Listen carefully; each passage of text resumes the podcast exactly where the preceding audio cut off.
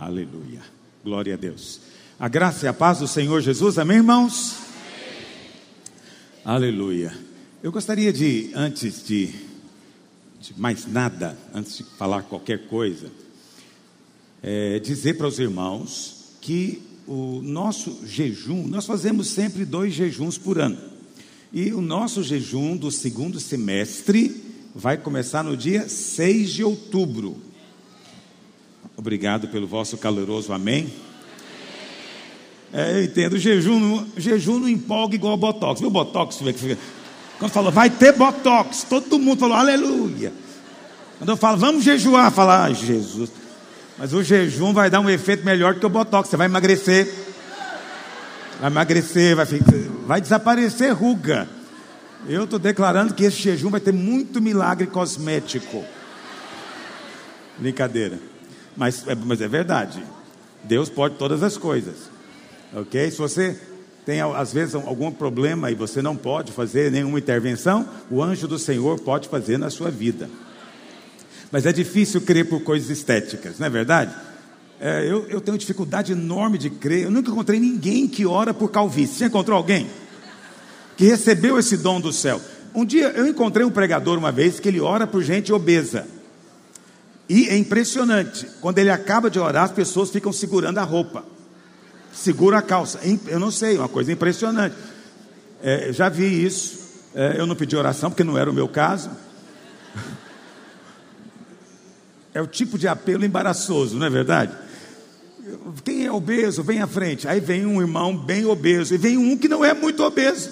Aliás, ele nem é gordo na opinião geral, mas na opinião dele é. Aí o pregador fala: Você não, você não vai receber. É chatíssimo isso. Mas eu vi isso acontecendo. Mas eu nunca vi ninguém orando, por exemplo, por calvície. Porque nós temos dificuldade de crer que Deus ouve esse tipo de oração. Porque a gente acha que é irrelevante, carnal, supérflua. Não é verdade? Temos essa ideia. Mas olha, se é importante para você, é importante para Deus também. O seu pai valoriza, se para você é importante. Uh, mas voltando à questão do jejum, então, dia 6, nós vamos começar o nosso jejum. Tem como filmar só da cintura para cima, para ficar bem, bem visível a minha cara? Quem é que fica lá atrás para me falar isso? As câmeras são robotizadas?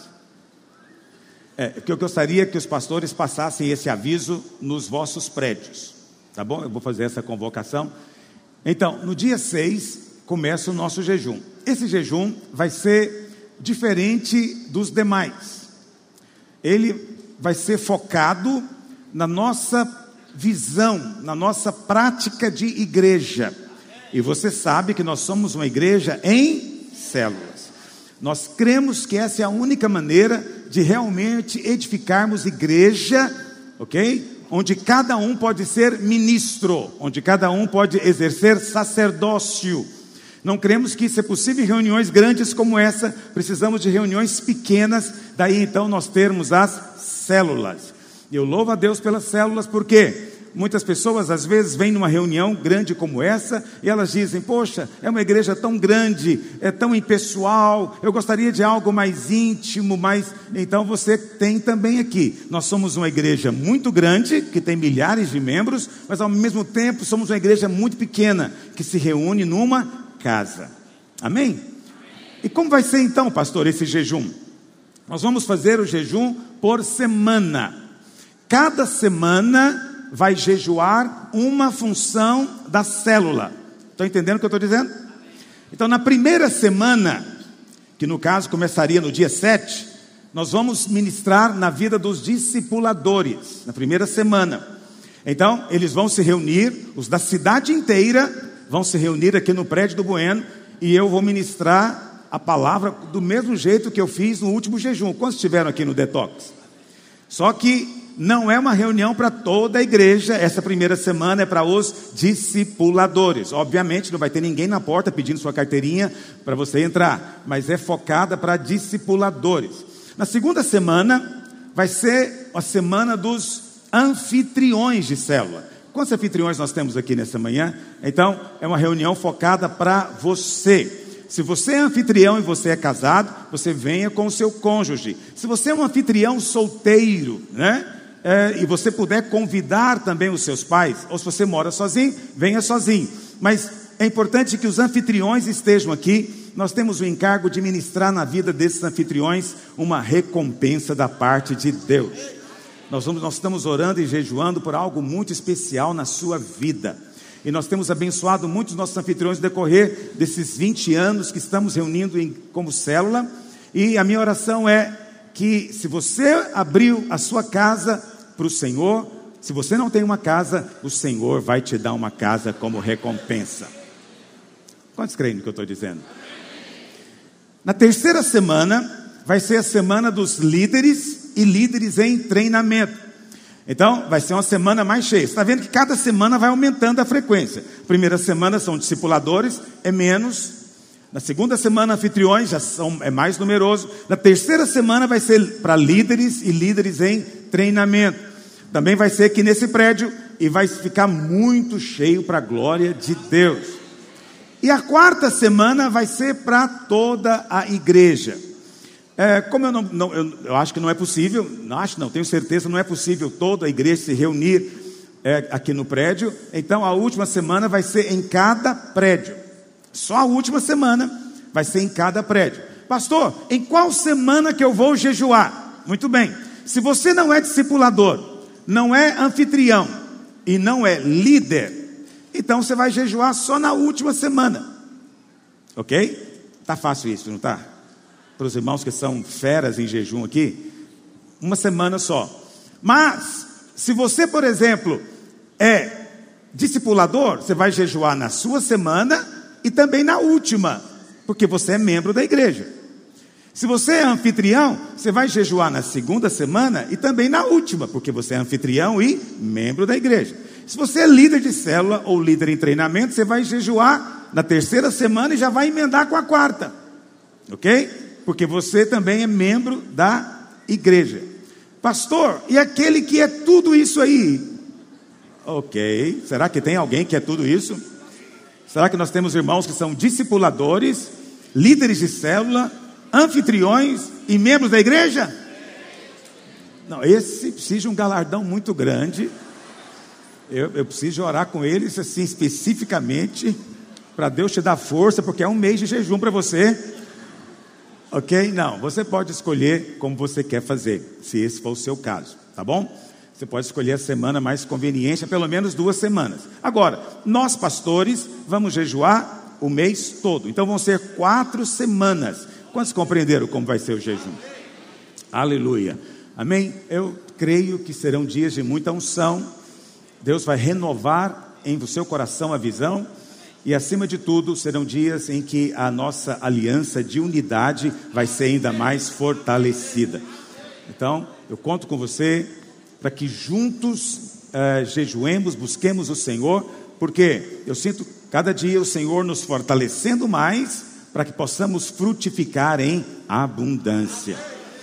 Eu sei que muitas pessoas às vezes insistem conosco que deveríamos é, fazer esse jejum numa direção ou noutra, e há irmãos que sempre estão dizendo que precisamos de jejuar especificamente por frutos, mas você sabe, fruto é uma daquelas coisas que você não obtém tratando diretamente com ele. Frutos vêm de maneira indireta. Não sei se você entende o que eu estou dizendo. Por exemplo, você tem um pé de jabuticaba. Agora é época de jabuticaba. Se na sua casa tem um pé docinho, uma coisa maravilhosa. Se quiser abençoar algum dos pastores, eles querem, amém? Eu também, se você também sentiu o desejo. Às vezes na sua casa tem um pé. Olha para cá. É, você pode trazer aqui, entregar para qualquer secretário, que eles me entregam. Você tem um pé de jabuticaba. Adianta espremer o pé para dar fruto? Adianta exortar o pé para dar fruto? Adianta amaldiçoar o pé? Aí já é feito o contrário. Única maneira de você ter fruto é lidando de maneira indireta, ou seja, você vai adubar, você vai irrigar, você vai podar, mas o fruto vai nascer espontaneamente. Ok? Agora, o nosso trabalho é importante, mas o fruto vai vir espontaneamente. Nesses dias, esses serão dias em que estaremos aguando, estaremos adubando, estaremos podando, porque nós estamos aguardando dias de abundante chuva e frutificação sobre nós. Quantos dizem amém? Pergunta ao seu vizinho: Você vai jejuar conosco? Pergunta para ele. Aleluia. Deixa eu responder aqui duas perguntas.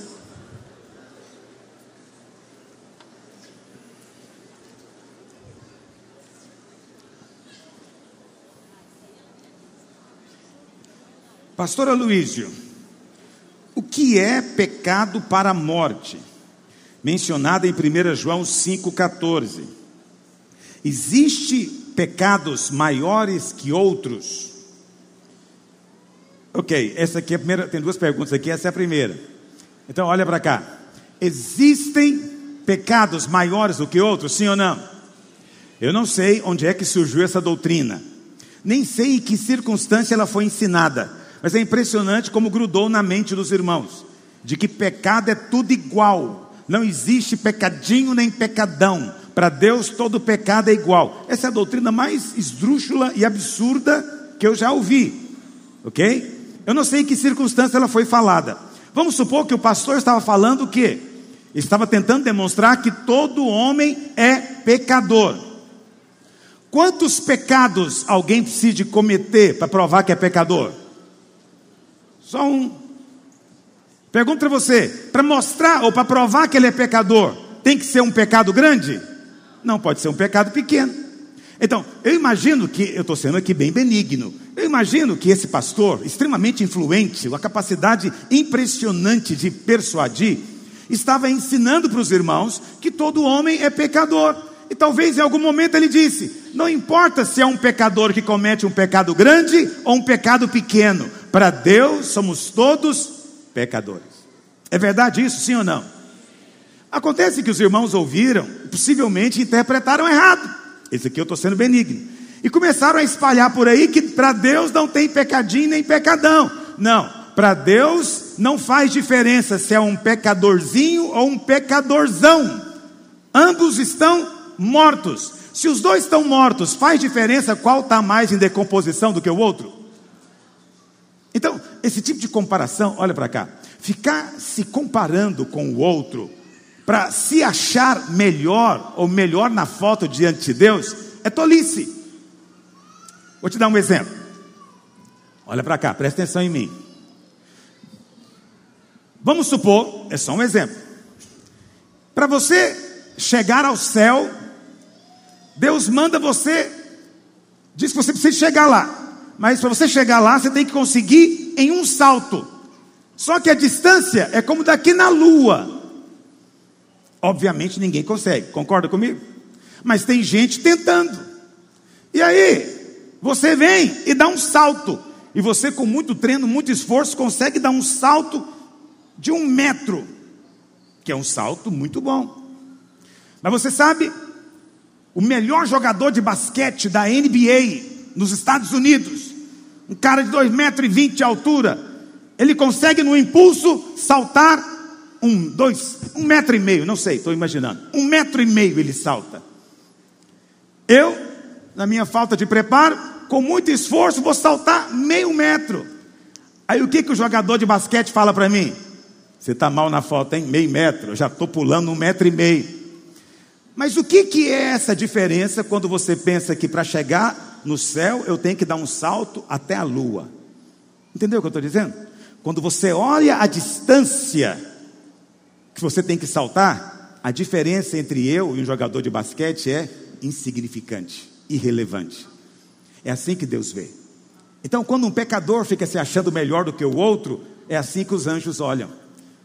Um salta meio metro, outro salta dois. Mas e daí? A distância até a lua é monstruosa. Quantos estão acompanhando o que eu estou dizendo? Ok. Pastor, mas a Bíblia fala disso? Jesus disse. O que, que Jesus disse? Vamos falar do que o Senhor falou.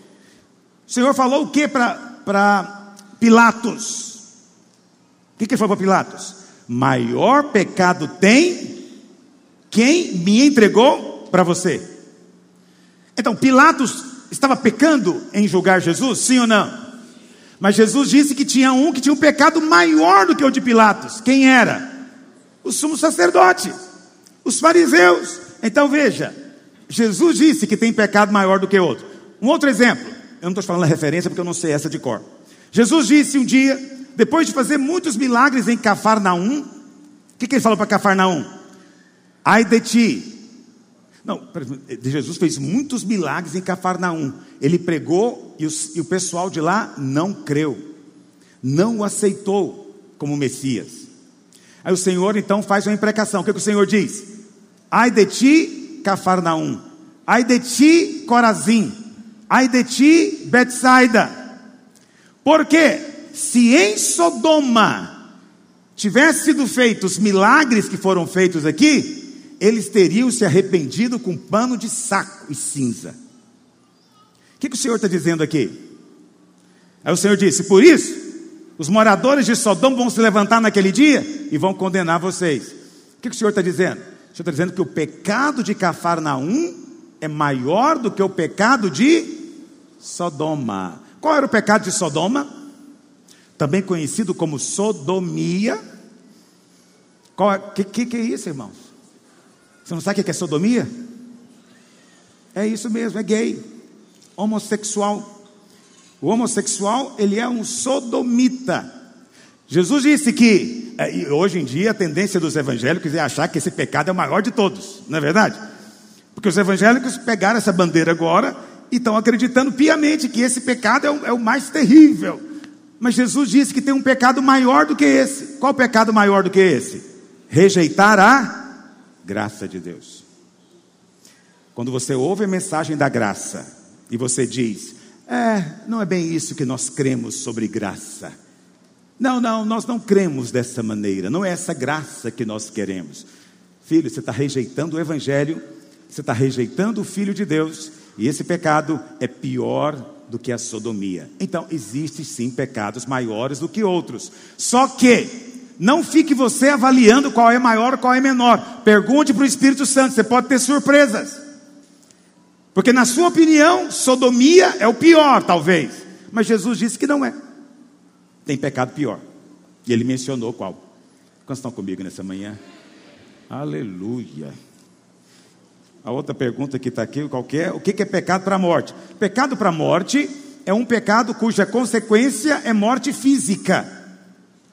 A Bíblia não fala quais são eles. A Igreja Católica, por conta própria, fez uma listinha de sete. Se você já foi católico algum dia, você sabe dos pecados mortais. Tem os pecados veniais e tem os pecados mortais. Eu não vou dar aqui para você o catecismo hoje. Presta atenção. A Igreja Católica criou os sete pecados mortais. Não significa que é o pecado que, se você cometer, não tem perdão, não é isso. Significa que há certos pecados cuja consequência pode ser morte física. Não é blasfêmia contra o Espírito Santo não significa que você está indo para o inferno, mas é um tipo de pecado que vai ter consequências. 1 Coríntios capítulo 5, Paulo fala de um desses, de um certo cidadão que estava fazendo sexo com a madrasta. Paulo entregou ele para o diabo, para o corpo ser destruído. Portanto, aquele pecado era um pecado para. Quantos estão me ouvindo? Portanto, não brinque com o pecado. Pecado é coisa séria. Ah, eu estou na graça. Bom, você está na graça, mas resolveu comer estrume. Vai dar problema para você, como diz o Jó, vai dar ruim. Não é porque você está na graça que você vai ser estúpido. Não faça isso. Então, o pecado tem consequências. Você não pode esperar, eu estou na graça, pode fazer o que quiser. Sim, você está na graça, você pode pegar no fogo, mas não espere não se queimar. Vai queimar. Vai queimar. Portanto, não brinque com o pecado. Ok? E por último, pastor, todos realmente foram chamados para liderar, para discipular. Em outras palavras, aqui não está escrito, né? Porque eu não penso isso, porque eu discordo e eu não sinto isso. Ok, vamos entender então. Uh, lá em Apocalipse 1,6 diz que para o nosso Deus os constituíste reis e. Apocalipse 5,10 também diz isso que nós somos feitos reis e sacerdotes. Muito bem. Uh, quantos creem que nós somos sacerdotes? Essa é a nossa visão. E não é só nossa, é a visão do Evangelho. Ok? Uma vez que Cristo está em nós, nós somos feitos o quê? Sacerdotes. Alguém precisa ter chamado para ser ministro, sim ou não? Hã? Todo crente é ministro, sim ou não? Todo crente é. Ele tem que esperar um chamado especial?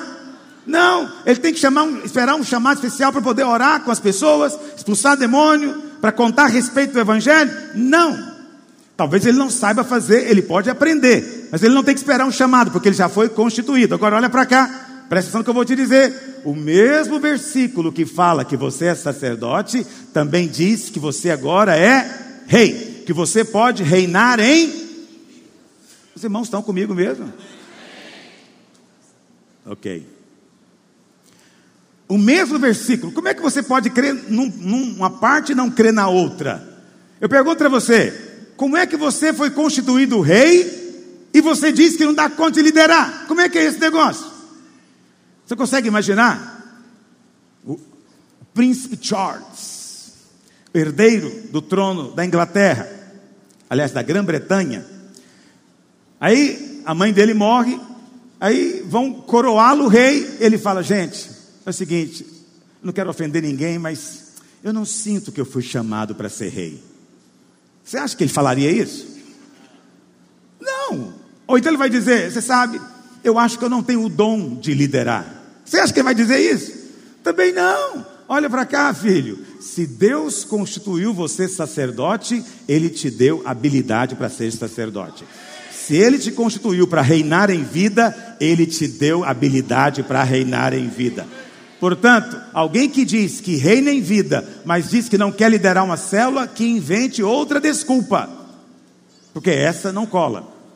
Ok? Ah, mas eu não quero. Não precisa, nós não queremos nada contrariado. Nós queremos só de coração. Ok? E Deus também. Então não adianta, é o tipo de coisa que se fizer contrariado não funciona. Se você é líder e vai para a sua célula contrariado toda semana, ninguém quer estar na sua célula. As pessoas querem andar com gente feliz. Vou falar sobre isso hoje. Com gente alegre, que vai para a sua célula alegre. A Bíblia. Não vou adiantar minha pregação, não. Ok. Pastor, não vai dar para responder tudo. Eu vou responder essa que está aqui, essa que eu respondo semana que vem. Pastor, é o seguinte: tem algo que está me incomodando profundamente. Fui a uma igreja e no final do culto foi dito que quem desejasse poderia pegar uma Bíblia, que era específica daquela reunião. Eu, no ímpeto, porque assim, de graça, estou lá pegando. É de graça a Bíblia? Eu quero. Sempre quis ler a Bíblia.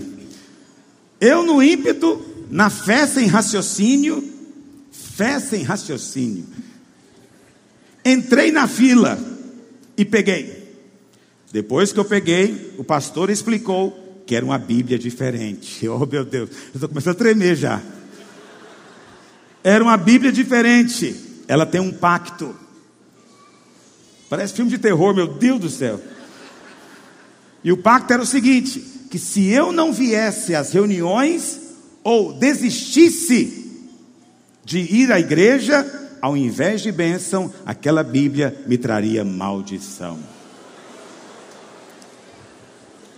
É por isso que eu frequento a videira. Por isso que eu frequento a videira. Você é muito abençoado de frequentar essa igreja. Eu sei que você não agradece. Eu sei que você nem liga. Mas você não sabe as bagunças que andam fazendo por aí. E o pior, nem eu. Mas você sabe, goiano crente é um negócio maravilhoso. O cara é o seguinte: a frequência caiu, a frequência caiu. O que, que eu faço? É o seguinte: na hora que eles vierem, eles me pagam. Aí ele providenciou uma Bíblia, não contou para ninguém. E segundo ela, fez um pacto. E quando ela veio na frente, ela disse: Pastor, eu entrei no pacto, e agora? Então, eu não li essa parte, no final ela disse que está vindo na videira, já tem dois ou três domingos. E em dois domingos ela já entendeu muita coisa. E agora ela está com medo. E se ela parar de ir lá, então, minha sugestão é: devolva a Bíblia. Por que você pegou essa Bíblia? Ah, porque era de graça. Eu queria tanto uma. Ok. Uh, presta atenção. Se você crê que tem maldição, tem. A sua fé tem esse poder. Ok? Se você quer se relacionar com Deus assim, é assim que vai ser. Mas na verdade, esse pastor está apenas usando uma estratégia de manipulação pelo medo. Já que eles não vêm na reunião porque gostam da palavra, porque querem se alimentar, então que pelo menos venham pelo medo. É isso que ele está fazendo. Ok? Eu não vou discutir se ele é bem intencionado ou não. Se for bem intencionado, uma hora dessa o Espírito Santo ensina para ele. Se for mal intencionado, uma hora dessa pode ser um pecado para a morte. Veja como as coisas são. Então, muito cuidado. É melhor você não ficar indo em muitos lugares. Se alguém te oferecer alguma coisa, pergunta antes. É de graça mesmo, não é? Porque pode ser que tenha um pacto envolvido. Então, irmã, devolva a Bíblia, vai lá, devolva. Fala que você vai frequentar a videira. Aí, mesmo que ele te amaldiçoe, não tem problema, porque maldição é igual carta. Se o endereço estiver errado, volta para onde? Então, é desse jeito que as coisas funcionam. Entendeu? Não se preocupe, porque isso é maldição sem causa. Que o Senhor nos ajude. Irmão, só vou encerrar falando disso aqui. Não tem muito o que falar, mas eu devo ter recebido essa semana umas 20 mensagens. Não me culpe se eu não consigo responder todas, porque impressionante como tem aumentado o número de mensagens. Mas os irmãos estão abusando de mim. Deixa eu falar com muito amor e carinho para você. Nós temos secretaria aqui na videira. Então, se você precisa de informação de alguma coisa, liga para a secretaria. Mas tem irmão que faz questão de perguntar para mim, pastor, você tem o telefone da assistência social? Eu falo, o que, que eu faço agora? Né? Então, aí ele fica ocupando meu tempo com uma coisa que qualquer outro funcionário poderia dar, não precisava de ser eu, ok? Então, me ocupe só com aquilo que você acredita que só eu posso te ajudar. Mas eu falo isso com amor e carinho, não é preguiça, ainda que dá preguiça, mas não é. Mas eu recebi umas 20 mensagens falando sobre suicídio. Porque na semana anterior, se não me engano, ou na anterior ainda, é, um pastor suicidou-se nos Estados Unidos, pastor de uma grande igreja essa igreja de 4 ou 5 mil membros. E ele suicidou-se. Nós não sabemos a história das pessoas, então não vamos julgar ninguém. Não estamos aqui para julgar, não somos juízes, nós somos ministros, sacerdotes. Sacerdotes intercedem, não condenam. Então eu não condeno ninguém, eu não sei a história. Mas a pergunta sempre é essa: Pastor, quem se suicida, ele já está condenado ao inferno? E teve um que mandou para mim um texto que um certo pastor escreveu contra nós, nos culpando disso, dizendo o quê? É isso que dá essa doutrina que não perde salvação. É isso que dá a doutrina que é salvo eternamente. Pessoas estão suicidando confiado nessa doutrina. Então, pessoas, quando querem condenar, elas condenam até quem está ensinando o Evangelho. Ok? Então preste atenção: ninguém se suicida porque ouviu que agora é filho de Deus.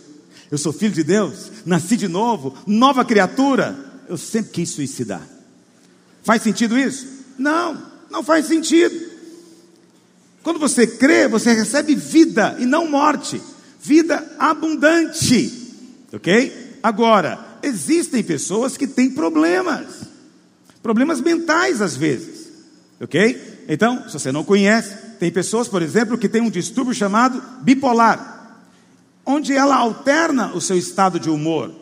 Tempos de muita euforia e tempos de profunda depressão, sem causa aparente. Ninguém sabe dizer qual é a causa. Pessoas sofrem com isso, tomam medicamentos com isso. Pastor, mas Jesus cura tudo. Eu também creio que para o Senhor não há impossíveis. Mas acredite em mim, em muitas igrejas não há essa fé nem há esse ensino. Então essas pessoas vivem nesse sofrimento profundo da depressão, sofrem ainda mais porque são condenados. Pessoas dizem: se você tivesse nascido de novo, não teria depressão. Se você realmente fosse cheia do Espírito, teria depressão. Você vive assim, é por causa do pecado. A pessoa está doente, está deprimida, e ela chega em certos lugares, ela vai ganhar chibatada nela. E ela se sente pior ainda. Quer dizer, não ajuda em nada, não coopera em nada. Então, pode eventualmente uma pessoa dessa é, ir ao extremo e se matar. Ok? É, eu não quero que você nunca, nunca pense que o Espírito de Deus leva alguém a isso, porque não leva. O Espírito de Deus é o Espírito de vida. E o Senhor disse que veio para nos dar vida e vida em. Então preste atenção: as coisas do Espírito, as coisas de Deus te dão vontade de viver. Ok? Mas não julgue as pessoas que estão passando por um vale de morte. Não julgue. Você não sabe o que acontece, você não conhece a história. Amém? Seja sempre compassivo, misericordioso. Se encontrou alguém depressivo, seja misericordioso, seja amoroso e não condenador, juiz, não vai levar a lugar nenhum. Mas infelizmente, mesmo no nosso meio, ainda temos alguns filhos da lei aqui ainda, filhos de Agar, seguidores de Moisés. Então, eles são muito duros ainda. Não conseguem ter paciência com ninguém. Até com esses que estão enfermos, e a enfermidade dele é na mente, não conseguem ter paciência. Não é? Essa semana alguém me mandou, por mensagem também, um videozinho, que ele filmou na célula. Filmou na célula duas pessoas cantando uma música que eu nem conheço, mas não é evangélica. E aí a pessoa escreveu embaixo: Olha aí, pastor, olha o nível da sua igreja. Quem fala isso é o diabo. O diabo é que gosta de falar isso. Presta atenção. Aí eu peguei, procurei, descobri, né, de quem era a célula, quem era o líder. Liguei para o líder e falei: Olha, foi filmada uma cena, mas só essa cena não significa nada, porque pode ser tirada do contexto. Né? Mas me diga, o que está acontecendo? E ele falou: Pastor, por alguma razão, a minha célula está cheia de visitantes, cheia de gente que está vindo. Mas eles não se convertem na primeira reunião. E nós insistimos que eles continuem vindo. E quando eles vêm, eu não consigo impedi-los de, de falar, porque todos falam. Aí ele ergue o dedo, quer falar também. Mas o que ele fala não tem nada a ver, pastor. Todo mundo tem paciência, porque sabe que não converteu ainda. Agora, nós temos também alguns deles que já converteram.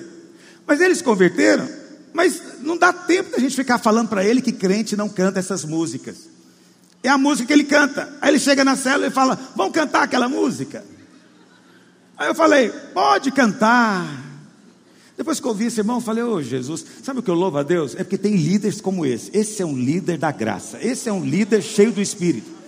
Esse é alguém que Deus vai usar muito ainda. Eu chorei na minha casa. Chorei. Por quê? Porque tem irmão que é o seguinte: o cara veio visitar uma reunião. Se na outra ele não mostrar sinais explícitos de que ele é um crente, não volta mais. Você, você veja, é a intolerância monstruosa. Não consegue ter paciência. Você na sua casa ouve o Silvio Santos domingo à tarde inteira e não sente nada. Mas se alguém cantar na célula, quem quer dinheiro? Aí você fala, é o diabo aqui que chegou na videira. Então, é preciso ter paciência, filho. É preciso ter paciência. Tem uma outra célula nossa, que o líder é um jovem solteiro. E aí apareceu muitas moças na célula, que não são crentes. E uma delas que que fez? Mandou um nude para ele. Isso mesmo que a célula sentiu. Uh, mal. Mas é outro irmão cheio do Espírito. Ele, o que, que ele fez? Chamou os irmãos da célula que são crentes e falou: E agora, irmãos, o que nós vamos fazer? O que nós vamos fazer? Nós temos aqui gente vindo na célula e essa menina acha que a maneira de conquistar o rapaz é mandando uma foto dela pelada. Como é que nós vamos fazer? Aí as irmãs da célula resolveram se aproximar da moça para envolvê-la na vida da igreja.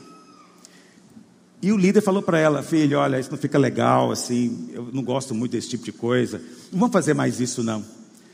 E ela ficou muito constrangida, mas não foi embora da célula.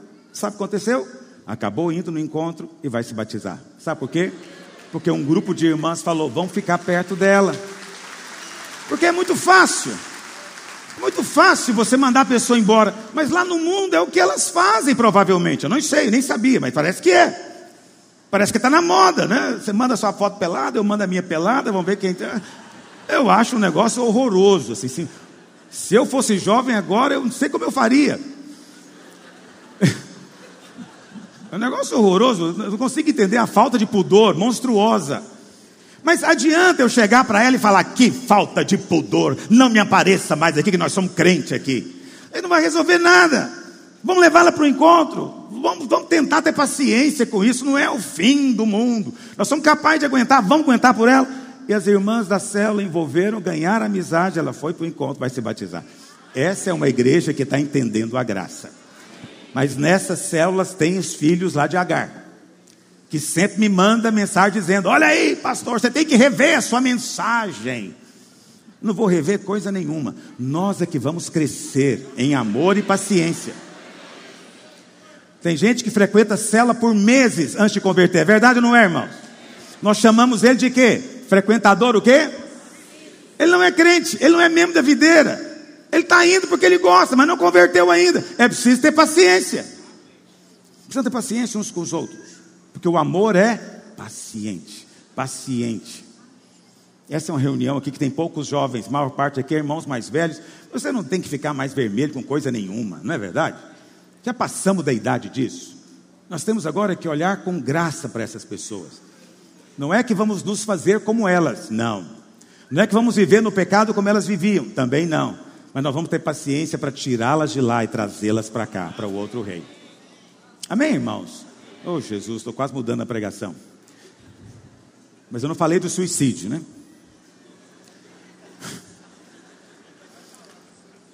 Então, por que, que as pessoas suicidam?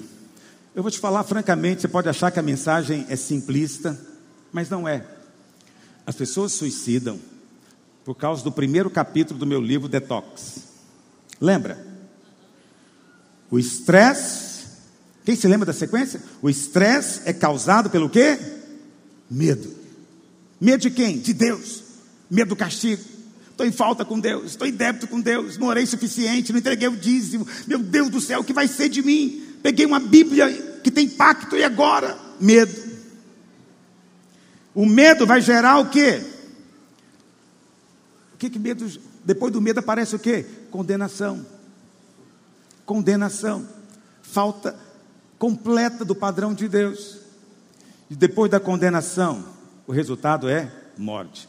Presta atenção: qualquer crente pode seguir esse caminho, se ele não entender a mensagem do Evangelho. Se ele não entende que é amado, se ele não crê que é amado, se ninguém ensinou para ele que ele é amado, ele vai viver com medo medo de Deus, medo de pecar, ele tem medo de morrer, porque ele nem tem certeza se realmente vai estar bem com Deus depois da morte, porque ele não crê que é amado. Quando ele peca, ele nem tem certeza que vai ser perdoado assim tão fácil, porque ele não se sente e não se vê dessa maneira. Ele tem que aprender. Mas se ele não aprende, presta atenção, esse medo, ele vai atormentá-lo. E a condenação vem logo em seguida.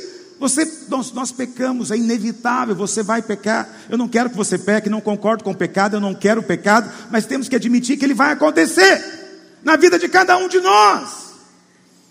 Mas quando acontecer, é preciso que alguém diga para ele: o sangue é maior do que o seu pecado, você está perdoado. O que, que eu tenho que fazer? Nada, apenas creia, creia que é assim. Vira as costas para o seu passado e vamos agora avançar em Deus. Olha para Cristo. É preciso alguém dizer isso, mas em outros lugares o que diz é o quê? Você está frito agora, não sei como vai ser. Você nunca para de pecar, você vive nesse cai, levanta, cai, levanta. Eu nem sei se você é crente, só piora a vida dele. Se a pessoa tem uma tendência para o suicídio, ela vai chegar lá. Por isso que tem pastores que se matam, porque eles não conhecem. Pastor, mas ele é pastor? Sim, é pastor, mas não conhece a mensagem do Evangelho. O que eles pregam é autoajuda. É o que você pode fazer e não o que Deus faz. Ok? Então, é preciso ministrarmos na vida uns dos outros. Uma irmã estava me dizendo aqui agora, esqueci o nome dela, mas me perdoe, irmã, ela estava testemunhando para mim aqui na hora da oferta que na conferência agora dos radicais livres, Deus curou ela completamente da depressão. Ela estava deprimida, completamente deprimida, e quem está em depressão está a poucos passos da morte, filho. É terrível. E ela diz, pastor, por fora eu continuo fazendo as mesmas coisas, mas por dentro algo poderoso aconteceu comigo. Porque de fato aconteceu mesmo. É isso que nós queremos. É o poder do Evangelho na vida das pessoas. Elas não precisam de ninguém para condenar, elas já têm o diabo para fazer isso. Nós estamos aqui para falar outra mensagem para ela. Tem jeito, não há impossíveis para Deus. É preciso ter paciência. Quantos dizem amém? Tem muito, hoje, hoje vivemos um problema com os homossexuais. A igreja, muitas igrejas estão mandando homossexuais para o inferno, porque estão fechando a porta para eles. Mas se um homossexual, um travesti, um, sei lá quais os nomes todos que eles se dão, se eles vêm e se sentam aqui para ouvir a palavra, tenha paciência com ele. Por quê? Porque é público, é livre, ele pode vir. Ah, esse, esse aí está vindo aqui tem um tempão, mas não muda de vida. Alguém tinha que dar um ultimato nele, né? Que é o tema da conferência. É. Esse é que é o nosso problema. Por isso as pessoas não vêm. Por isso nós só vemos na videira. Olha para cá, vamos falar com muito amor e carinho agora. A gente só vê na videira gente parecida conosco mesmo. Você só prega para gente parecida com você. Gente que é muito diferente de nós, nós temos dificuldade. Porque a graça não extrapolou, não explodiu, não transbordou ainda. Quando ela transbordar, as pessoas vão querer ouvir de você. Eu contei para os irmãos um tempo atrás de uma irmãzinha que mora na cidade do interior, lá pelas bandas do Rio Araguaia, aquela direção, e ela é pentecostal, Assembleia de Deus. Só que ela transformou a casa dela numa pensão. E para quem que ela alugou? Para um grupo de homossexuais. Mas ela faz o quê? Ela, ela não para de orar, ela não para com os hinos dela, nada disso. Mas ela estava testemunhando que Todas as vezes que eles chegam, eles chegam vezes de madrugada, ela levanta, ela faz alguma coisa para eles comerem, ela faz algo para eles beberem, ela os ajuda, eles entram em depressão, ela contando que às vezes eles deitam no sofá, põem a cabeça no colo dela, ela fica passando a mão no cabelo e dizendo para ele: Deus vai mudar a sua história. E, ele, e eles dizem, para ela eles dizem, para você não vai dizer, essa vida é miserável, essa vida é ruim demais. Eles falam para ela, e ali ela pregando para ele, fazendo um cafuné na cabeça do homossexual. Mas ele provavelmente nunca vai pisar numa igreja pentecostal. Provavelmente. Entende? Será que é porque Deus não quer salvá-lo? Deus quer. Mas esse instrumento não é apropriado para salvar aquele tipo de pessoa. Eu quero que a nossa igreja seja um instrumento apropriado para a salvação de qualquer tipo. Qualquer tipo de pessoa. Nós queremos guardar nossos filhos, nós queremos ter escolas onde nós ensinamos que Deus criou apenas homem e mulher. Nós queremos isso, mas também nós queremos ganhar esse homossexual, porque Jesus morreu por eles igual morreu por você, e o Senhor os ama profundamente, como ama você. Então, nós não podemos fechar a porta para eles. Há coisas grandes que Deus quer fazer, mas você fica preocupado, porque vão falar mal da gente, já falam mal da gente.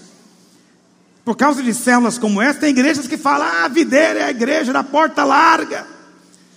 Aí se de repente começa a aparecer muitos aqui no meio dos irmãos, né, e ninguém dá ultimato nenhum, deixa eles ouvindo, ouvindo a palavra, daqui a pouco vão falar mal. Eu fui lá na videira, eu vi, lá é cheio desse tipo de gente. Então, se isso acontecer, não se preocupe. Nós não estamos aqui realmente para agradá-los. Não é? Se chamaram Jesus de amigo de pecadores, vai chamar a gente quê? Então, se nós não somos amigos de pecadores, nós somos amigos dos fariseus. Eu prefiro ser amigo de pecadores. Quantos entendem o que eu estou dizendo? O Senhor nos ajude, aleluia. Isaías capítulo 55, pega aí a sua Bíblia.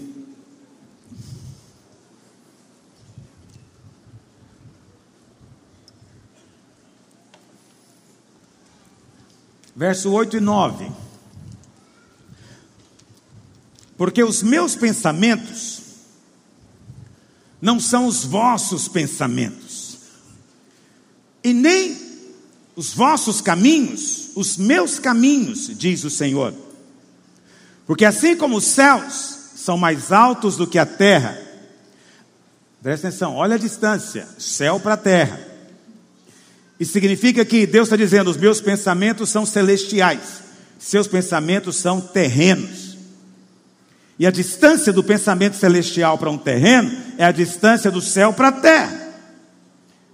Então, assim como os céus são mais altos do que a terra, assim são os meus caminhos mais altos do que os vossos caminhos, e os meus pensamentos mais altos do que os vossos pensamentos.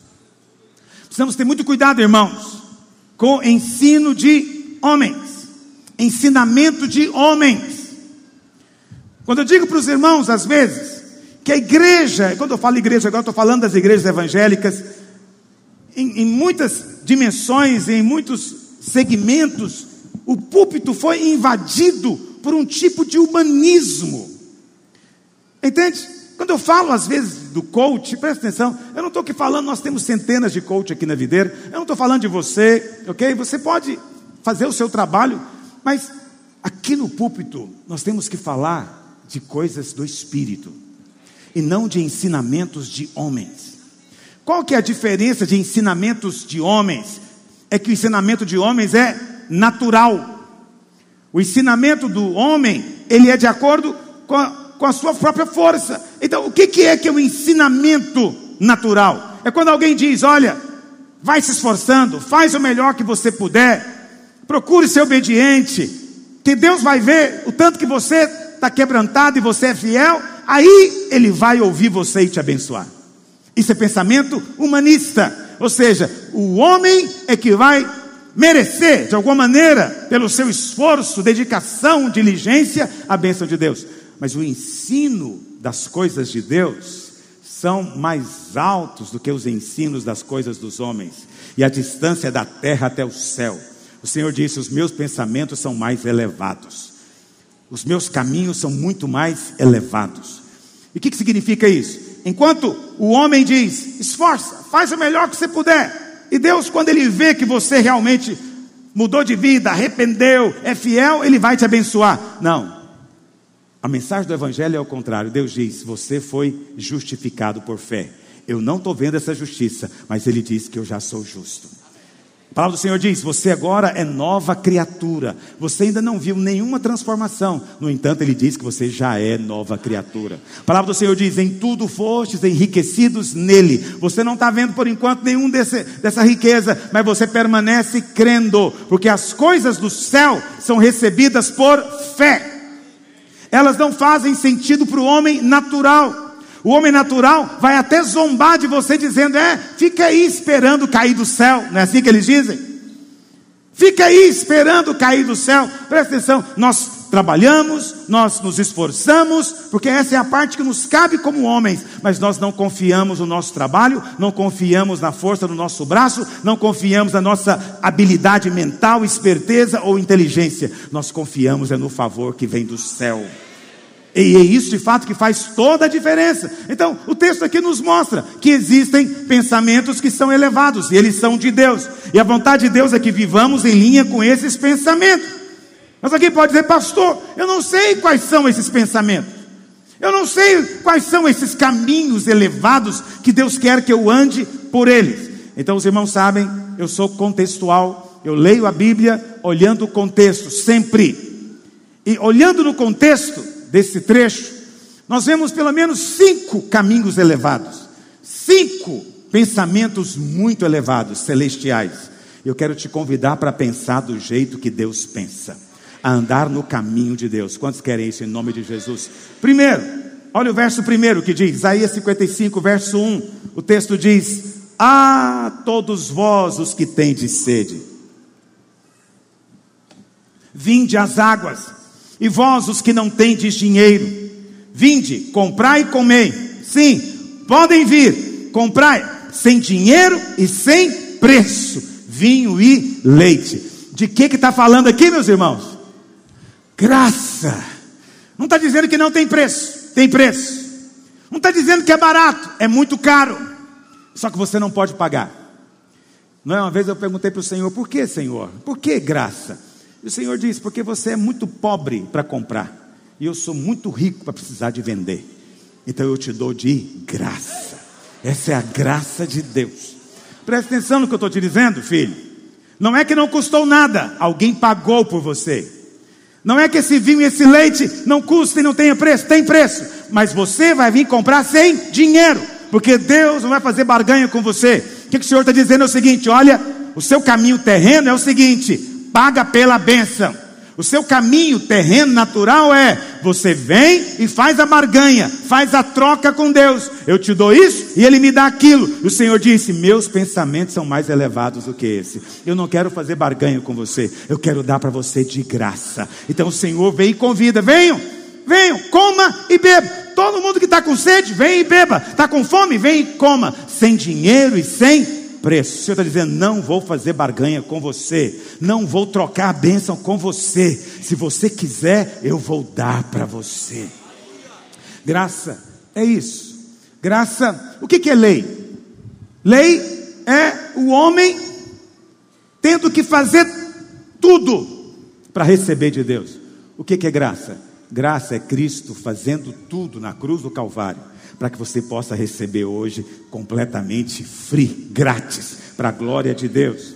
Por isso, graça sempre dá, lei sempre exige, graça é sempre provisão, lei é sempre demanda, exigência. Pastor, como é que eu posso saber que eu estou andando na lei ou na graça? Então presta atenção, o Senhor está dizendo: meus caminhos são mais altos. Qual que é o caminho do Senhor? A graça. Qual que é o caminho do homem natural? A lei.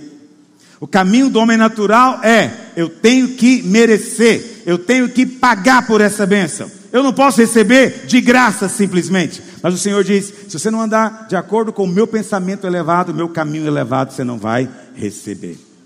Pastor, como é que eu sei que eu estou na lei? Presta atenção. A lei é demanda. Se você sente que está em débito, é porque na sua vida tem demanda. Quando você amanhece o dia pensando, gente, eu tenho que orar mais, eu estou mal, eu, eu, não estou buscando a Deus, gente, eu tenho muita falha, eu preciso melhorar muito, eu preciso avançar muito. Se você está o tempo inteiro pensando que está devendo algo para Deus, que está em débito com Deus, preste atenção, você está na lei, porque a lei é isso, lei é demanda. Você está pensando que Deus está demandando algo de você, você não consegue corresponder, portanto você está devendo. Isso significa que está vivendo de acordo com a lei. Qual que é o problema de viver de acordo com a lei? Muitos. Mas o principal, eu vou te dizer qual é. Lá em Romanos 3:20 diz que pela lei vem o pleno conhecimento do pecado. Diga, pela lei vem o pleno conhecimento do pecado. E lá em, em 1 Coríntios 15, 56 diz que a força do pecado é a. Diga, a força do pecado é a lei. Presta atenção. Isso significa que quando você vive na lei, você está fortalecendo o que na sua vida? Está fortalecendo o que na sua vida? Pecado. Mas como é que o diabo te engana? Ele te engana com pensamentos terrenos dizendo que quanto mais você sentir mal a respeito de si mesmo, quanto mais você sentir que está em falta com Deus, mais fiel você vai ter ser. É o contrário, é o contrário. Quanto mais você pensa que está em débito, mais na lei está. Quanto mais na lei, mais forte é o pecado na sua vida. E se o pecado é forte na sua vida, filho, o pecado vai trazer consequências terríveis de todo tipo sobre você, inclusive maldições. Por isso, sai da lei venha viver pela graça de Deus. Pastor, eu já sei disso. Pois é, não venha domingo de manhã para aprender simplesmente, venha para ser alimentado. Eu estou aqui para nutrir você com essa verdade. Então o Senhor disse: Meus caminhos são muito mais elevados, mas muitos irmãos preferem, por incrível que pareça, escolhem viver algum tipo de troca com Deus. Muito cuidado. Você sabe, existe hoje no meio evangélico, um, um ensino que tenta redefinir graça. Eles querem redefinir o conceito de graça. Graça, segundo o ensino do Novo Testamento, é o oposto de obras. Portanto, graça é receber o favor sem merecer, sem obra nenhuma. Ok? Romanos 11,6 diz: Porque se é pela graça, não pode ser por obras. E se é por obras, já não pode ser graça porque são opostos, como água e óleo. Mas existe gente ensinando por aí que graça não é isso. Graça é poder, capacitação, empowerment, empoderamento. Para você fazer algo para Deus e Ele te abençoar. Isso é obra disfarçada. Está me ouvindo? Deus não vai empoderar um pecador para ele ser salvo. Não. Deus vai dar para ele sem ele merecer nada. Ele merece o inferno, mas se ele tão somente olhar para o céu e dizer: Eu creio no Filho de Deus, o Espírito Santo virá sobre ele como um raio naquele momento. Eu estava meditando, eu vou até pregar sobre isso, porque eu fui tão abençoado meditando nisso. Lá em Ezequiel, tem a descrição do dia que o Espírito foi embora. que o Espírito Santo saiu do templo. E se você for olhando a descrição, ele vai saindo pela porta ocidental. Então, se você não foi a Israel comigo, você não, talvez não saiba, mas se você já foi a Israel, você sabe que a porta que hoje está fechada, ela está lacrada. E o Espírito Santo, ele vai saindo aos poucos. O profeta vê ele saindo primeiro do Santo dos Santos, depois vê se afastando do prédio, depois vê ele passando pela porta, depois vê ele indo embora. É como se ele não quisesse ir. Ele vai indo devagarzinho, ele vai saindo aos pouquinhos, como quem diz: Não, talvez haja uma razão para eu ficar. Mas a Bíblia fala que no dia de Pentecoste, quando eles começaram a orar, o Espírito Santo veio como vento impetuoso que encheu a sala. Ou seja, o Espírito Santo foi embora no Velho Testamento, porque nenhum homem foi capaz de cumprir a lei. Mas no Novo Testamento, Jesus cumpriu completamente a lei. Eu não vim para revogar, disse ele, eu vim para cumprir. A lei já foi cumprida, portanto, ela não te diz respeito mais. A dívida que a lei prescrevia já está paga. Uma vez que o seu carnê já está pago, eu recomendo que você pare de pagar a conta, porque já está quitado. Está quitado, não há mais débito. Então a lei já passou para você. E nesse momento, quando a igreja está ali orando, o Espírito Santo vem como um vento impetuoso, ele vem muito rápido. Por quê? Porque Deus espera a oportunidade para agir rápido na vida do pecador. Mas é preciso que ele creia na graça, é sem merecer. É vinho e leite, sem dinheiro e sem preço. Quantos sentem paz em ouvir essa palavra? Esse é um pensamento elevado. Segundo pensamento elevado, verso 3, olha o que diz: Inclinai Isaías 55, se você quer acompanhar na sua Bíblia. Inclinai os ouvidos e vinde a mim, ouvi e a vossa alma viverá, porque convosco farei uma aliança. Que aliança que é essa, meus irmãos? Em outras palavras, é uma aliança eterna. Qual é a aliança eterna? A nova aliança. Jesus disse: Este é o sangue da nova e eterna aliança. Não haverá outra aliança, é só essa, porque ela é eterna. Eu sei que muita gente quer ver Deus fazendo coisas novas, mas não há nada novo para ser feito, a não ser a aliança que já é eterna.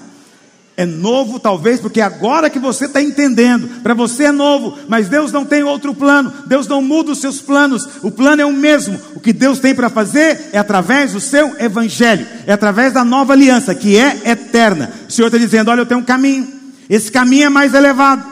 Vou fazer com vocês uma aliança eterna. Em outras palavras, não vai ser como a aliança que eu fiz lá no Monte Sinai.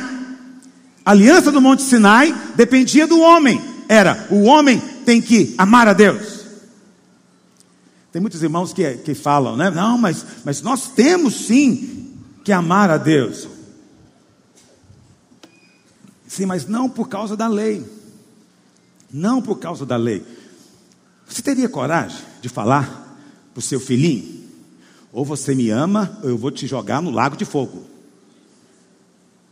Ou para sua esposa, mulher, melhor você me amar. Porque se você não me amar, eu vou acabar com você. Essa é a maneira de conquistar amor de mulher? As mulheres são assim? Não faz sentido. Não faz sentido. Por isso Deus olhou para a lei e falou: é impotente. Por quê? O mandamento de amar é esse: ou você ama a Deus, ou eu ponho fogo em você no inferno. Isso não vai traduzir em amor. Só traduz em amor quando Ele próprio vem e paga por você a dívida, toma o lugar que era seu, a condenação que era sua. E quando você vem para receber querendo pagar, ele fala: você não tem que pagar nada, é seu, é de graça, tudo que é meu agora é seu. Isso conquista o amor, é verdade ou não? Então a velha aliança era o homem, era natural, é o homem. Não mata, não roube, não adultere, não minta, não diga falso testemunho, é o homem. Mas a nova aliança não tem nada do homem, é só Deus. Hebreus, Hebreus 8:10 diz o quê? Essa é a nova aliança que firmarei com a casa de Israel depois daqueles dias. O Senhor diz: Na sua mente, nos seus corações imprimirei as minhas. Quem vai fazer isso? Deus. Amém, irmãos? Na mente e no coração vou imprimir as minhas leis. Eu serei o seu Deus e eles serão o meu povo. Quem vai fazer isso? Deus.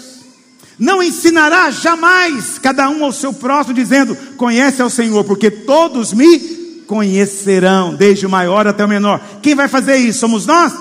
É Deus. E depois vem a última, porque para com as suas iniquidades usarei de misericórdia, e dos seus pecados jamais me lembrarei. Quem vai fazer isso? Nós ou Deus? A velha aliança é só o homem fazendo, a nova aliança, o homem não faz nada, quem faz tudo é Deus. Eu mudo o seu coração, vou tirar de pedra e vou colocar o de carne. Eu vou ser, ser Deus na sua vida. Eu é que vou te ensinar, ninguém vai te ensinar. E olha, dos seus pecados eu não vou mais me lembrar. Veja, é só Deus. Qual que é a parte do homem na nova aliança? Apenas crer. Não tem que fazer, não há obra envolvida na nova aliança, está me ouvindo? Você vai ter obras, mas não para fazer parte da aliança. Quantos dizem amém? Agora, sabe o que é interessante? O grande problema dos irmãos. Me arruma um guardanapo de papel, por favor. É, o grande problema dos irmãos, às vezes da lei, é que eles se relacionam com Deus com base na velha aliança. E o tempo inteiro, quando eles pecam, a expectativa deles é que venha o quê? Juízo. Por isso que tem gente que ensina que perde a salvação. Eu não consigo, eu acho que eu não consigo mais te dar nenhuma outra ilustração. Mas eu vou te falar mais uma, em nome de Jesus. Mas antes disso, se você crê que perde a salvação, me responda honestamente: qual o pecado que te leva a perder a salvação? Qual o pecado? Segunda pergunta, só duas perguntas para me responder. Quantas vezes você tem que cometer esse pecado até perder a salvação? Ou na primeira o pau já quebra. Entendeu o que eu estou dizendo? Ninguém é capaz de responder. Você não vai encontrar nenhum teólogo de que tipo nenhum que vai te dizer qual é o pecado que te leva a perder a salvação. E mesmo que ele invente alguns, ele não sabe quantas vezes tem que cometer até Deus perder a paciência e te dizer: vai para o inferno. Hoje esgotou. Hoje foi o dia final, entornou o caldo, acabou. Ninguém sabe dizer. Por que não sabe dizer? Porque não está na palavra. Isso é raciocínio natural. Foi ele quem disse. Mas a todos quantos o receberam, deu-lhes o poder de serem feitos filhos de Deus. O que, que nós somos, meus irmãos? Filhos de Deus. Olha, eu lhes dou a vida eterna, jamais perecerão eternamente, e ninguém os arrebatará da minha mão. Agora, vamos pensar aqui. Na nova aliança, Deus diz o que? Eu estou em aliança. Quando Deus está em aliança, Deus pode negar a sua aliança? Deus pode resolver não cumprir a aliança? Presta atenção, essa é a parte dele da aliança. Dos seus pecados jamais me. Agora, você está do outro lado aqui. Você pecou. Você pecou. Você agora vai chegar diante dele. Ele tem alternativa com você? Qual que é a parte dele na aliança? Dos seus pecados jamais me lembrarei. Ele não tem alternativa. Ele tem que perdoar o seu pecado. Por causa da obra de Cristo. Está entendendo o que eu estou dizendo? Então, como é que você pode dizer que o seu pecado vai tirar a salvação? Deus não pode tirar a sua salvação. Porque quem conquistou a salvação não foi você, foi Cristo.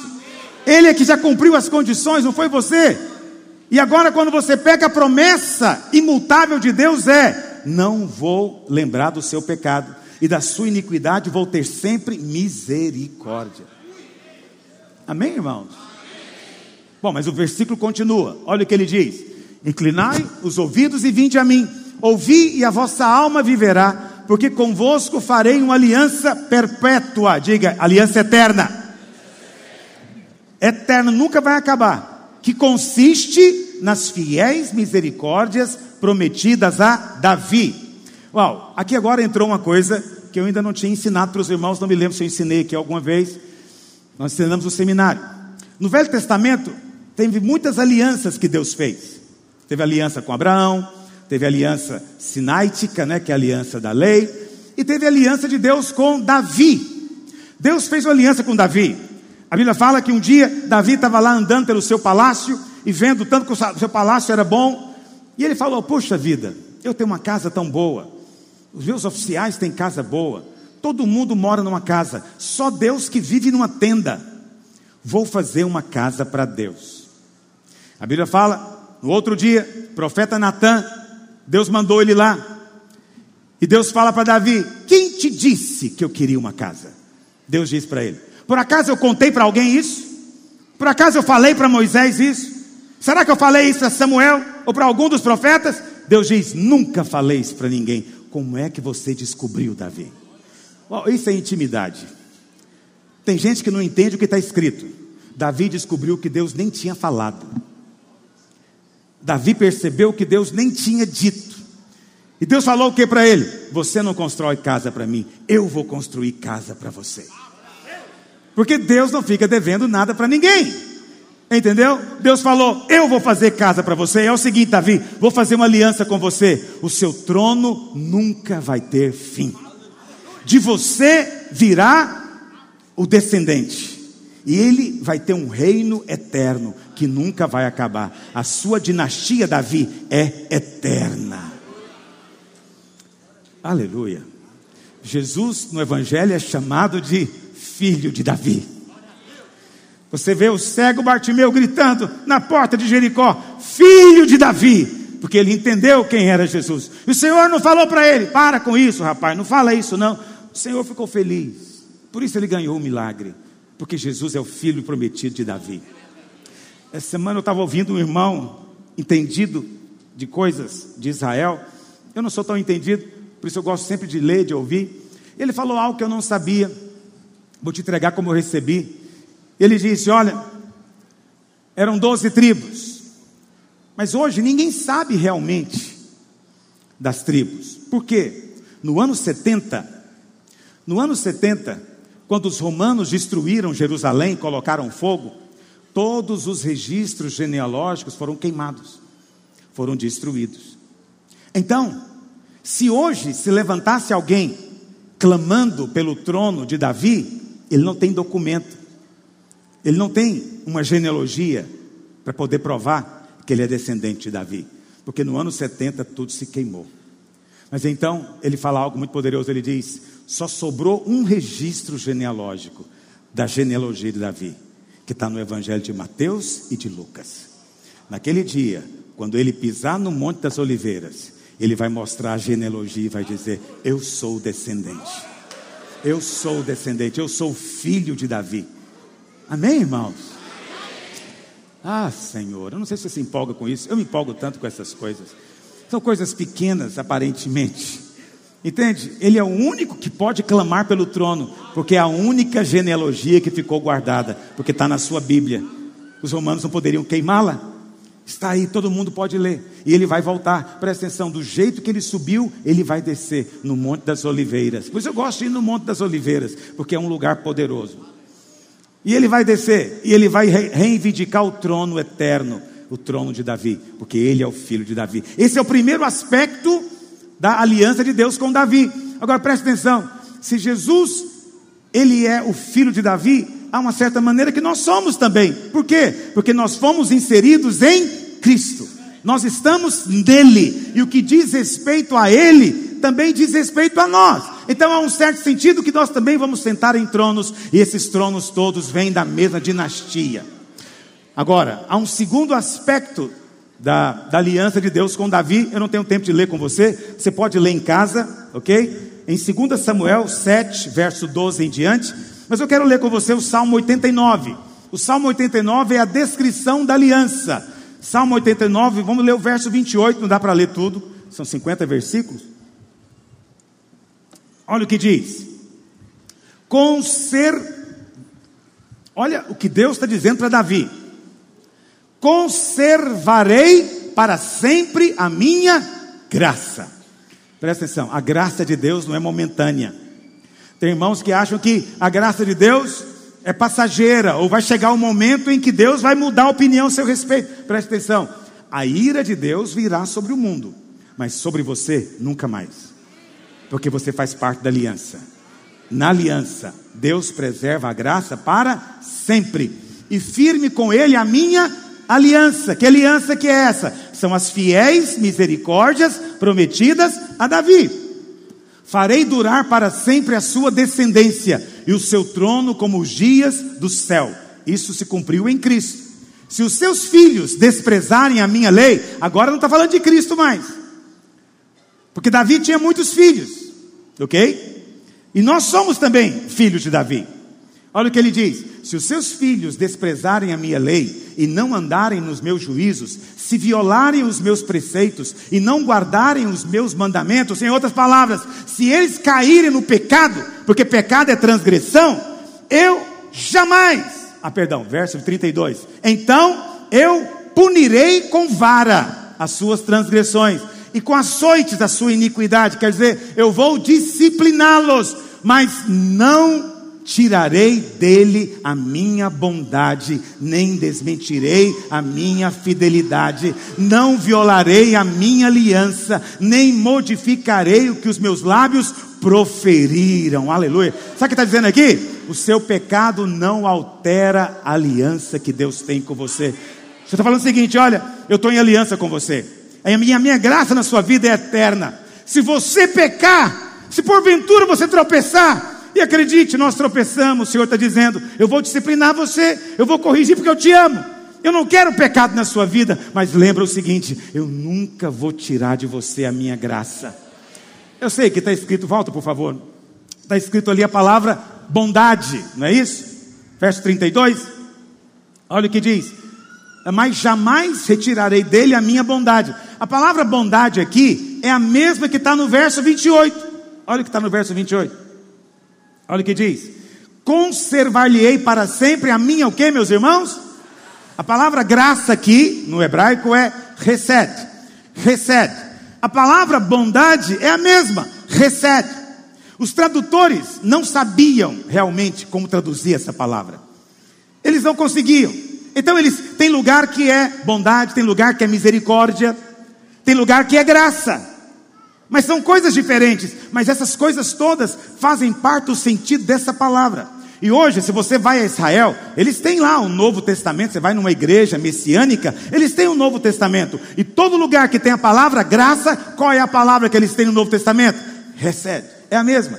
Então você pode sublinhar a palavra bondade e escrever do lado. É graça também. O que o Senhor está dizendo é o seguinte, filho: quando você pecar, quando você errar, eu vou corrigir você.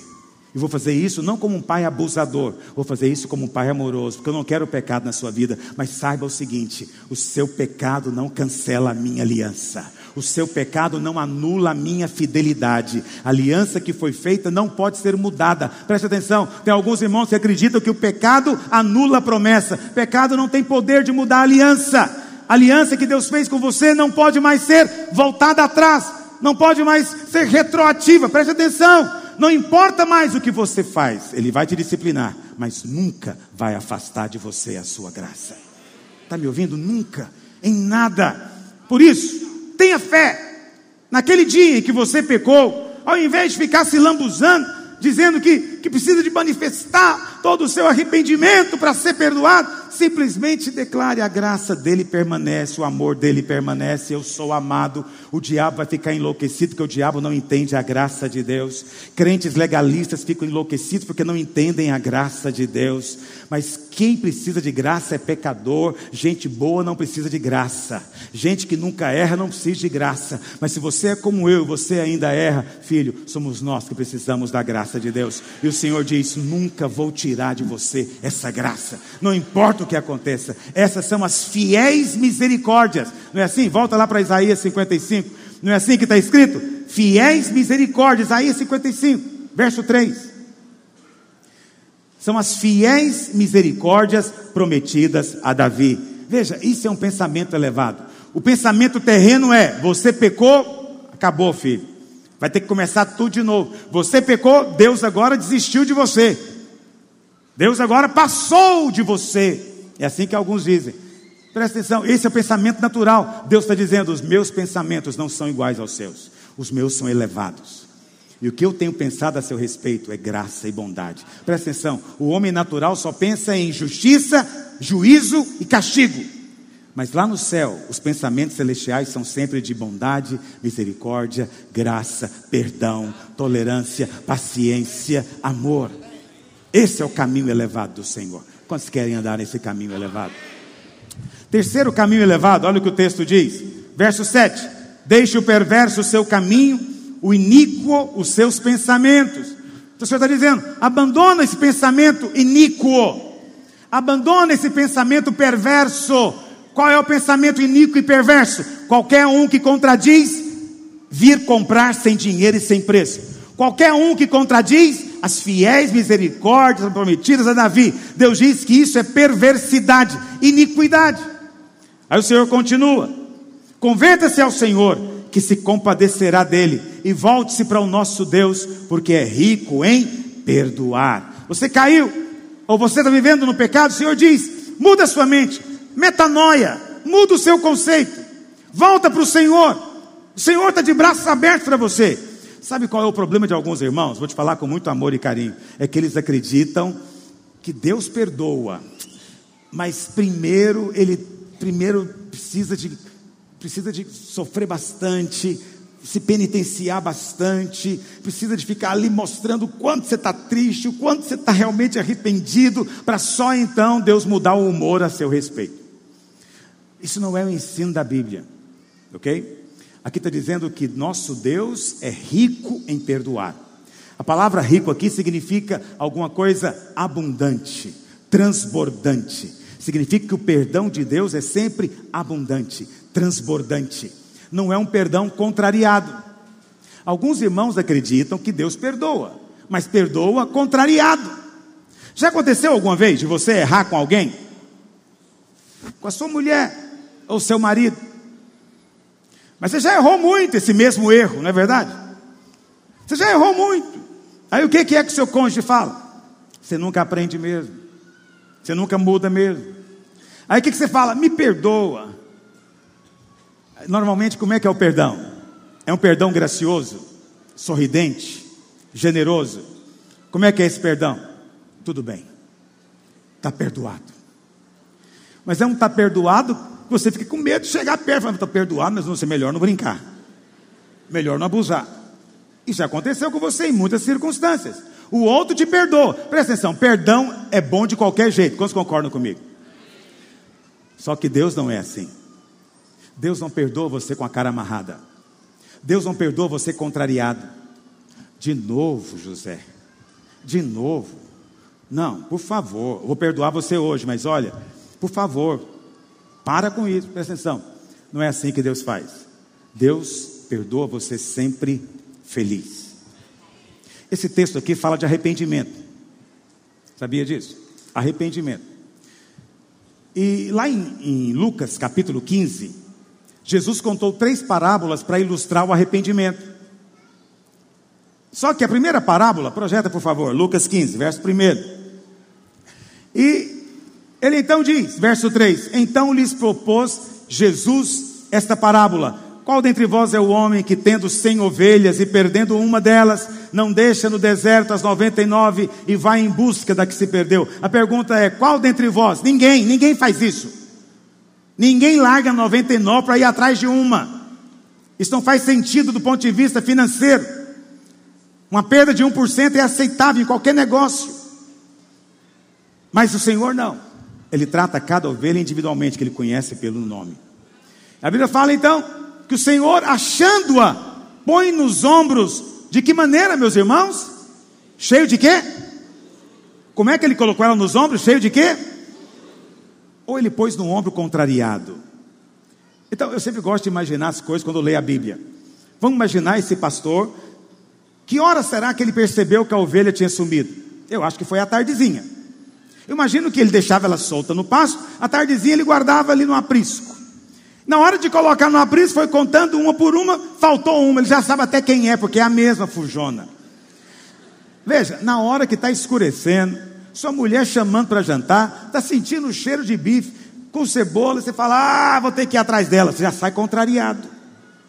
Aí você sai, escuro, correndo risco, aí você vai, encontra ela. Quando você encontra ela, o que, que você faz? Você sabe, tem um livro, tem um livro que é um comentário do Salmo 23, bem antigo esse livro. E lá nesse livro ele fala que em Israel havia o costume de quando a ovelha era muito fujona, o pastor quebrava a perna dela. Eu já fui em Israel dez vezes Eu sempre perguntei para os guias se eles sabiam algo a respeito, eles disseram que nunca ouviram falar nisso. Por quê?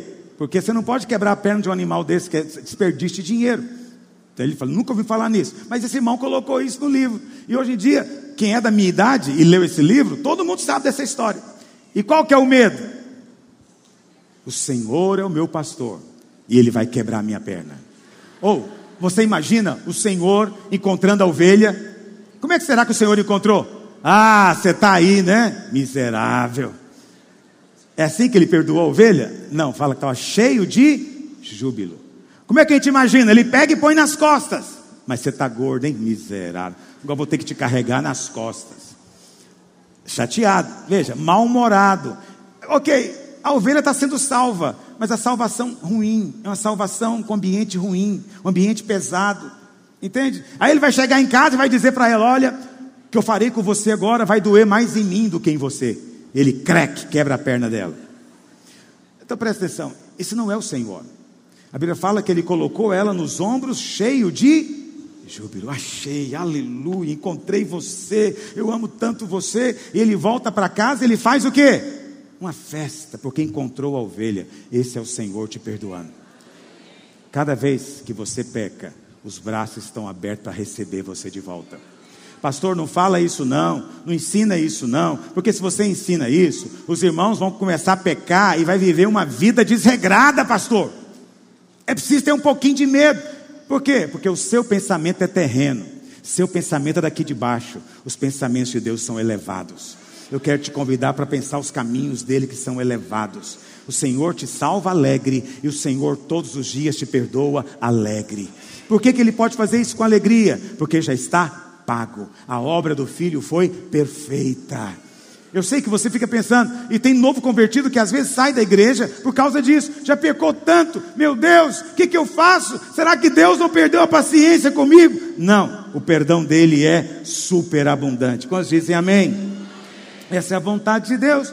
Os pensamentos de Deus são sempre pensamentos de perdão. Verso 10, quarto pensamento elevado, olha o que diz: porque assim como descem a chuva e a neve dos céus, e para lá não tornam, sem que primeiro reguem a terra e a fecundem, e a façam brotar para dar semente ao semeador e pão ao que come, assim será a palavra que sair da minha boca. Então a palavra do Senhor é comparada com o que, meus irmãos? Chuva. A palavra do Senhor é chuva. Presta atenção. Quando o Senhor libera a sua palavra, é como chuva. E essa chuva vem e rega a terra. Quando essa chuva vem e é a palavra, o que, que acontece? Ela vai fazer com que a semente brote, que é a própria palavra. Está me entendendo? Olha para cá. Você às vezes encontra irmãos, vou te falar isso com muito amor e carinho. Tenha paciência, só um minutinho comigo. Mas não tem com a cara amarrada, não. Fica sorrindo. O caminho é levado. Tem alguém que já falou, todo domingo ele fala isso. Está perdoado.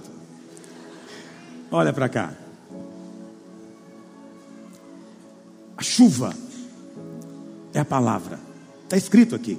A palavra que sai da minha boca vai ser como chuva. O que, que você precisa? Tem irmãos que às vezes me ligam e escrevem, pastor, eu me sinto tão seco, eu me sinto tão árido. Eu pergunto para ele: você está debaixo da chuva? Eles normalmente não entendem. Eu digo, a chuva é a palavra. Você tem ouvido a palavra? Você tem ouvido a palavra? Recebido a palavra? Quando eu digo para você, para você vir à reunião, para você vir ao culto, eu não preciso ameaçar você com a Bíblia amaldiçoada, não. Eu não preciso colocar medo em você para que você venha na reunião. Não é ao contrário. Se você vier aqui e a palavra que sair daqui for de Deus, vai ser chuva sobre a sua vida. Toda a sequidão vai ser removida. E onde a sequidão é removida, a semente brota. Está me ouvindo? A semente germina. Lá em Deuteronômio, projeta, Deuteronômio 32, verso 2. Olha o que diz. 32, verso 2: Goteje a minha doutrina como a chuva, destile a minha palavra como o orvalho. Sabe, eu tenho feito isso com muitos irmãos. Ontem mesmo, um irmãozinho mandou uma mensagem longa dizendo que estava afastado da igreja. Por que está afastado da igreja? Afastou por quê? Porque pecou, e pecou de novo, e pecou mais uma vez, e pecou novamente. E como ele tinha pecado tanto, o diabo o convenceu de que agora não tinha jeito, ele pecou demais, exauriu, abusou a graça de Deus.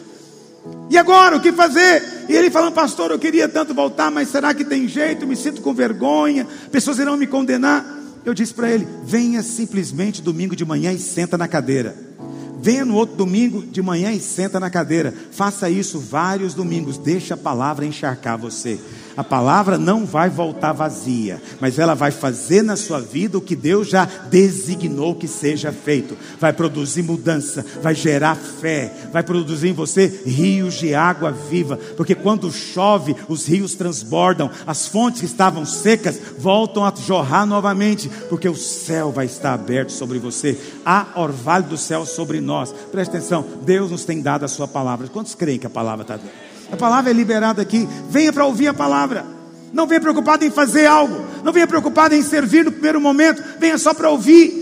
Se você está me ouvindo agora e alguns vão ouvir essa mensagem gravada que vai se espalhar, apenas lembra disso. Vá ao culto, sente-se, coloque-se na chuva. Porque tem irmão que não lê a Bíblia. Não lê. Por mais que a gente diga para ler, ele não lê. Né? Tem irmão que não se preocupa em ter a palavra particular, ele e Deus. Tudo bem, não quero te condenar, mas você tem esse privilégio. Você pode vir aqui e eu vou falar a palavra na sua vida.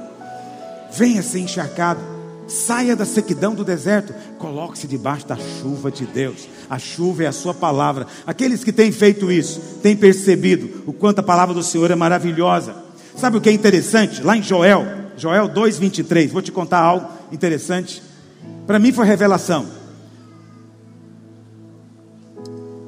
O texto diz assim: Alegrai-vos, pois, filhos de Sião, regozijai-vos no Senhor vosso Deus, porque Ele vos dará em justa medida o que, meus irmãos? Existem muitas palavras no hebraico para chuva, ok? Mas a palavra que é usada aqui é moré. Você pode depois checar os irmãozinhos que tem aí no seu celular. É Moré. Mas o que muitos não sabem é que Moré em hebraico é professor também. Então, quando, até hoje, você chega em Israel, você vê as criancinhas, quando o professor chega, elas falam Shalom Moré. É a saudação nas escolas. Moré é professor. Mas aqui nesse texto, quando a Bíblia fala que Deus dará justa medida à chuva, aqui está dizendo Moré. Moré é chuva, mas também é professor, porque eu acho que as duas coisas caminham juntas. A chuva que vem do céu sobre nós é a chuva do ensino da palavra. Presta atenção, esses últimos dias vão ser dias em que Deus vai levantar muita gente para ensinar a palavra. Vai ser tempo de mestres Muitos irmãos me criticam dizendo: aqui na videira só tem lugar para mestre, aqui na videira todo mundo tem que ensinar, porque essa é a última chuva. Olha o que ele diz: fará descer como outrora a chuva temporã e a chuva o quê? O que, é a chuva temporã? Primeira chuva, a palavra temporão é primeiro. O que, que é serôdia? É a última chuva. A chuva temporã foi lá há dois mil anos atrás, quando Atos experimentou o Pentecoste. Aquilo ali é chuva temporã, mas o Senhor está dizendo que vai ter uma chuva serôdia, são as últimas chuvas. Nós estamos vivendo os últimos dias.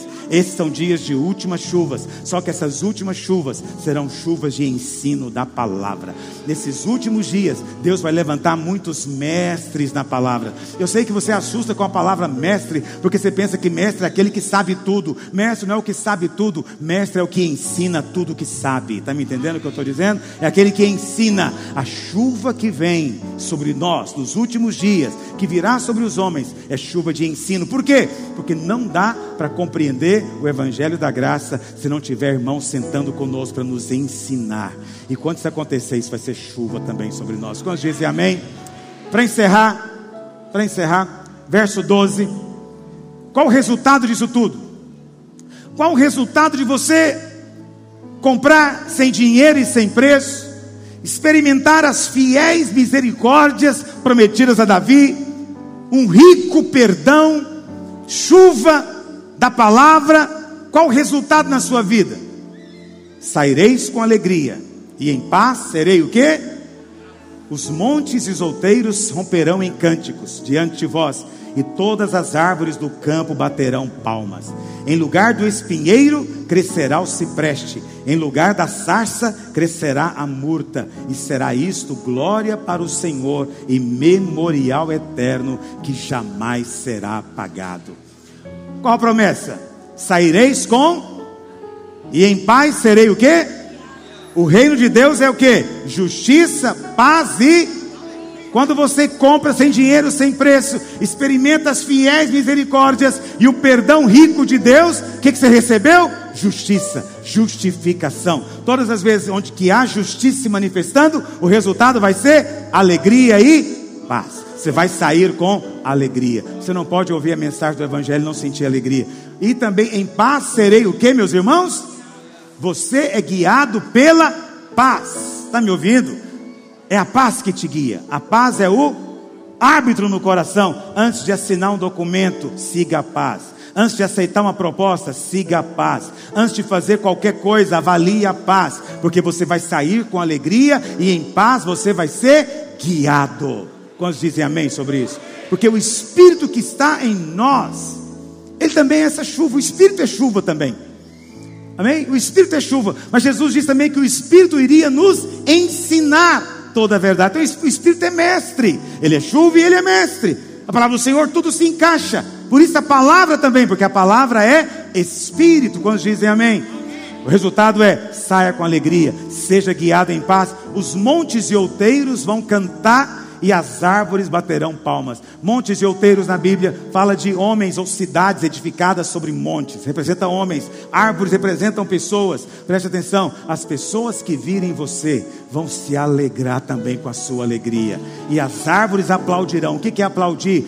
Aplaudir, eu sei que na sua cabeça você pensa que aplaudir é uma maneira de glorificar alguém. Não, aplaudir é aprovar quando você aplaude o pregador, você não está dizendo glória ao pregador, você está dizendo aprovamos esse ensino. Isso é verdade, isso é de Deus. Quantos aplaudem ao Senhor? Então presta atenção.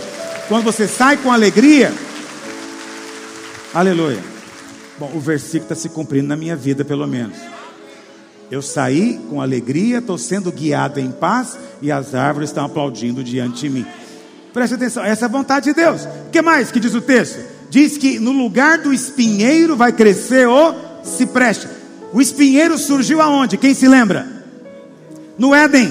Na hora em que o homem pecou, surgiu a espinheiros e abrolhos. Então, espinheiro é resultado de quê, meus irmãos? Maldição. Maldita é a terra por tua causa. Se na sua vida havia espinheiro, no lugar do espinheiro vai ter cipreste agora. Cipreste é um tipo de pinheiro, ok?